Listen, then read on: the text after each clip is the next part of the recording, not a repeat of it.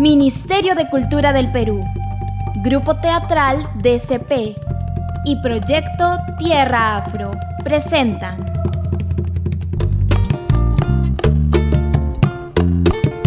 Se quemó el ají, la serie. de Rocío Moreno y Roberto Palza.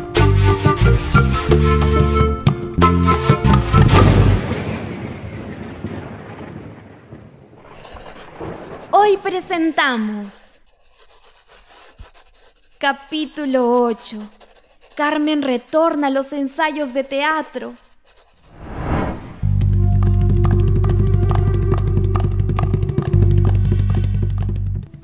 Quebrada de Libilca, Arica. María Cárcamo refiere que la música de los morenos de paso en Arica han evolucionado a lo largo de los años, señalando que en 1934 las danzas eran acompañadas musicalmente con zampoñas, bombos artesanales con cueros de animales y matracas que sonaban leque leque. Actualmente, las sociedades de morenos son acompañadas por bandas musicales que usan diversos instrumentos, como el bombo, la caja, la matraca, armonizados con bajos, trompetas y clarines, entonando marchas, valses, polcas, dianas y guaymas.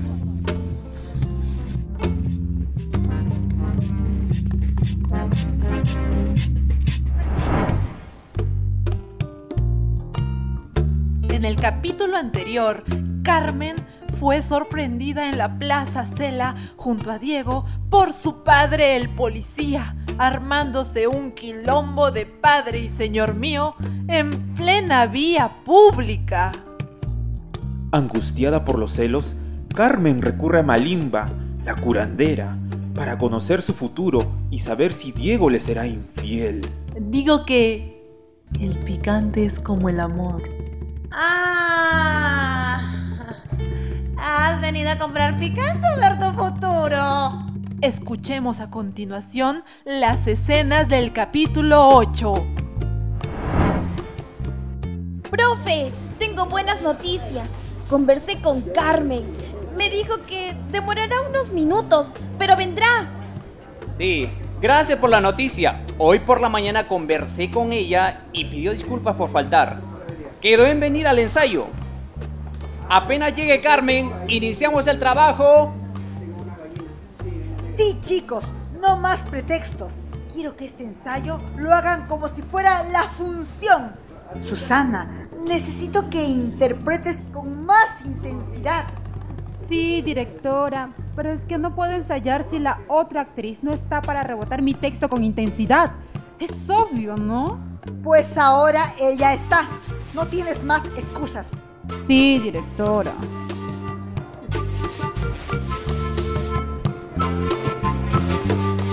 Esa negra no me lo quita. No entiendo cómo Diego puede haberse fijado en ella. Ay, amiga, tú tienes la culpa. ¿Quién te manda a sacarle la vuelta a Diego? Y Emilio. Mm. Ya, no quiero recordar eso. Esa Carmen es negrita, pero bien bonita. Qué bonito cabello tiene.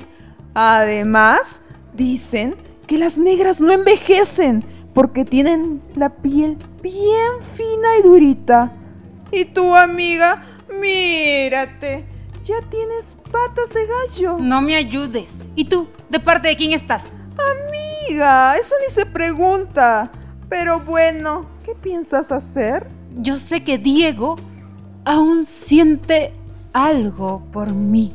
Pues no parece. Se ve muy contento con la morocha. ¡Ya cállate! Yo digo lo que veo. Entonces, observa lo que le voy a hacer a esa igualada. Espero que el ojo se te tuerza de sorpresa. Ay, vaya, Mix. Bye.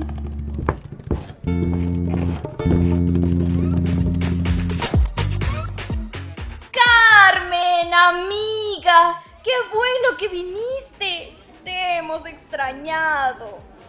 La comedia sin ti era un velorio. con tanta chismosa y engreída, parecía un campo minado.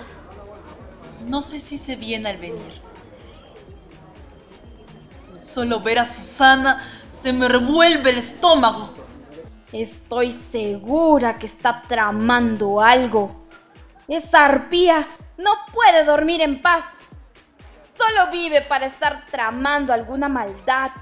Se le nota en la piel y en el aire que respira. ¿No crees que estamos siendo muy severas con ella? No, no te equivoques. Ya me han contado. Lo sé todo de ella. No le tengas piedad ni compasión. Ella es peor que una fiera salvaje. Es como un cocodrilo gigante. Se sumerge en las aguas calmas de una laguna y apenas se descuida la presa. Aparece como un misil submarino y ¡zas! Te destruye sin contemplación. Siempre tuviste muy buena imaginación. Me haces reír. Deberías estudiar para guionista de radioteatro. Sorry, baby. Siempre lo supe. Es mi super talento. Estuviera escribiendo el guion de un radioteatro, en este instante diría, Carmen, debes tomar al toro por los cuernos. Ve y habla con Diego. Dile que lo has extrañado y que estás loquita por él. Y te lo chapas y ya. No, imposible, no me atrevo. No soy tan mandada como tú crees. Lo contrario sería que ella se quede con el galán de la historia, con el hombre que amas. No, eso no. Carmen, ¿para qué te ha servido esta cura de silencio a la que te sometiste? ¿No fue acaso para que Malimba te ayude a que descubras tu destino? ¿Qué te dijo? Que, de- que yo debía preguntarme qué era lo realmente importante para mí.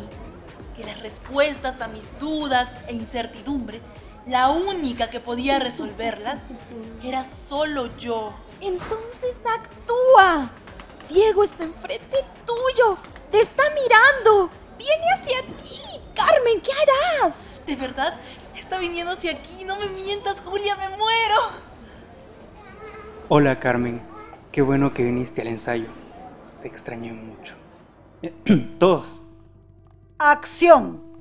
Vecina, ¿qué pasó por aquí? ¡Se quemó el ají! ¿Qué pasó por allí? ¡Se quemó el ají palpicante! La leña está que arde, mamá. ¡A quemar el ají toda la noche! ¡Ey, tú! Chocolatito blanco. Chocolatito. Bomboncito de chocolate. Ven pa' calentar. No te vayas a derretir. Hemos arado sobre la tierra húmeda, vestidos de seda blanca y azul marino. No olvidamos el colorido de nuestros ajiales. Por eso, somos tierra afro, con sabor ají. ¿Y el picante? El picante está listo. Este picante no pica, no pica. No pica, no pica. No, no, no, no. Yo ¿Por qué no respondes? ya le dije que no sé. Eso no estaba en el libreto. Es una bruja, nos va a echar a perder el ensayo. Esclava, ¿por qué no respondes a tu ama? Dime, fue a propósito. ¿Por qué has echado a perder la comida para la fiesta?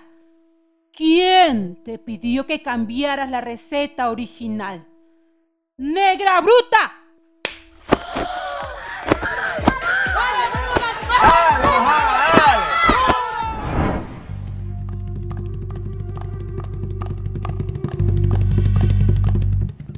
Arica, 1980.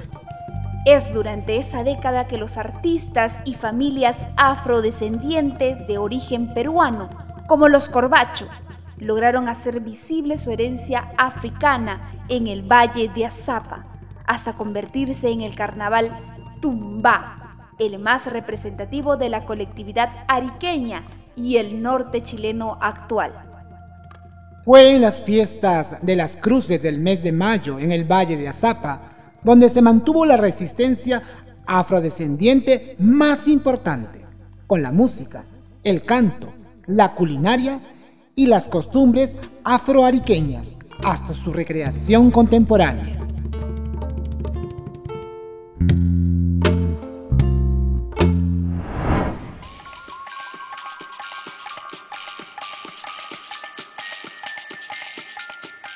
Malimba.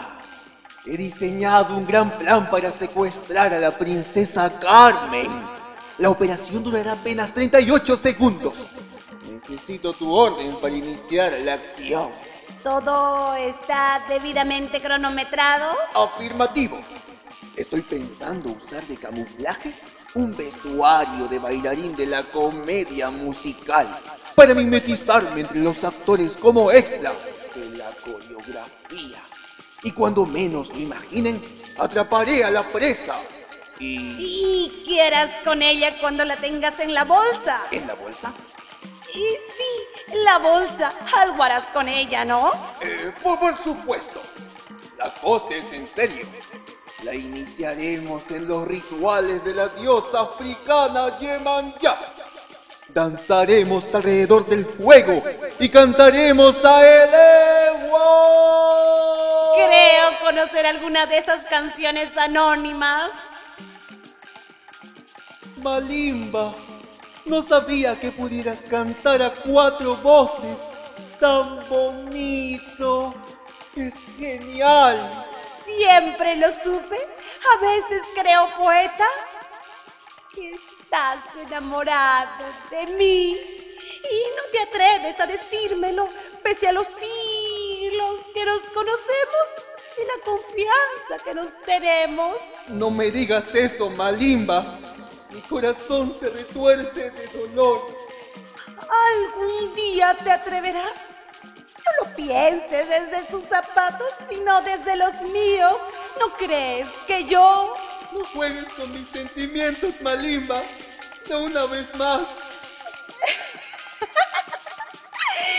No lo hago, poeta, no lo hago. Solo necesito saber la verdad. ¿No eres vidente acaso? Cuando se trata de mí, no puedo ver nada. Soy como cualquier otra mortal No. más. No puedo. No. Eres un cobarde, poeta.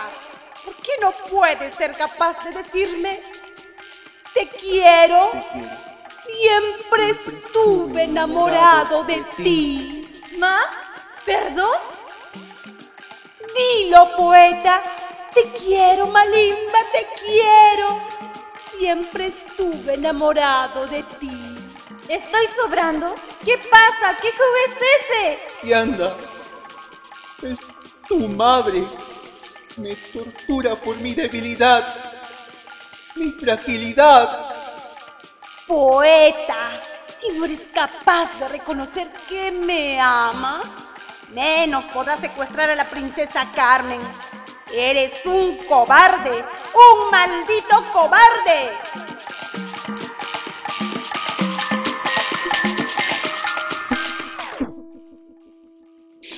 ¿Por qué la soportas, poeta? Porque prefiero amarla en silencio. No sé hacerlo de otra manera. Quizás sea ahora que lo intentes de otra manera. Si no, la perderás para siempre. Sí. Lo sé. Con candoroso embelezo.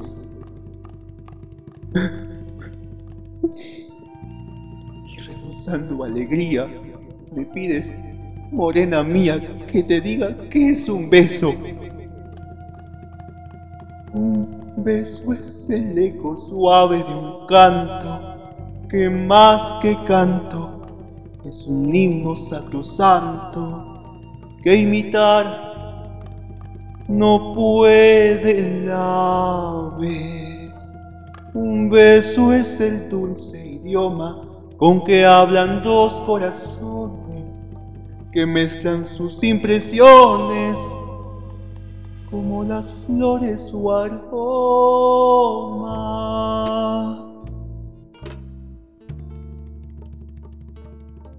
Un beso es. No seas loca. ¿Por qué me preguntas eso, Malimba? Junta tu boca a mi boca. Y sabrás lo que es un beso.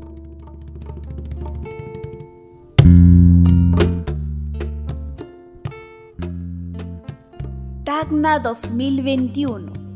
Gilmer Ticona Flores, nacido en Hilo, ha escrito la primera novela sobre la herencia afrodescendiente del extremo sur peruano, basada en hechos reales que involucra los valles de Hilo, Locumba, Sama, Caplina y Azapa, titulada El Fuego Sagrado. Es la historia de una joven afrodescendiente llamada Asunta Maldonado, quien se separa de su padre en Locumba, con la ilusión de aprender a leer y escribir, enfrentando su destino en un periodo trágico de la historia de Tacna, el cautiverio, entre los años 1905 a 1929. En las escenas del capítulo 9, Carmen enfrenta sus miedos y a Susana para recuperar sus sueños y la voluntad de construir su destino. Un gesto de solidaridad de sus amigas y compañeras del elenco, quienes planifican darle una lección a Susana. Mientras, empiezan a escucharse los primeros anuncios radiales del estreno de la comedia musical. Se quemó el ají. Ministerio de Cultura del Perú, Grupo Teatral DCP y Proyecto Tierra Afro presentaron. ¿Se quemó el ají? La serie. De Rocío Moreno y Roberto Palza. Agradecimientos. Centro Cultural Cuadra 21. Sala de grabaciones Patricia Arismendi. Radio Comunitaria Bicentenario. Ediciones DCP. Tacna Perú 2021.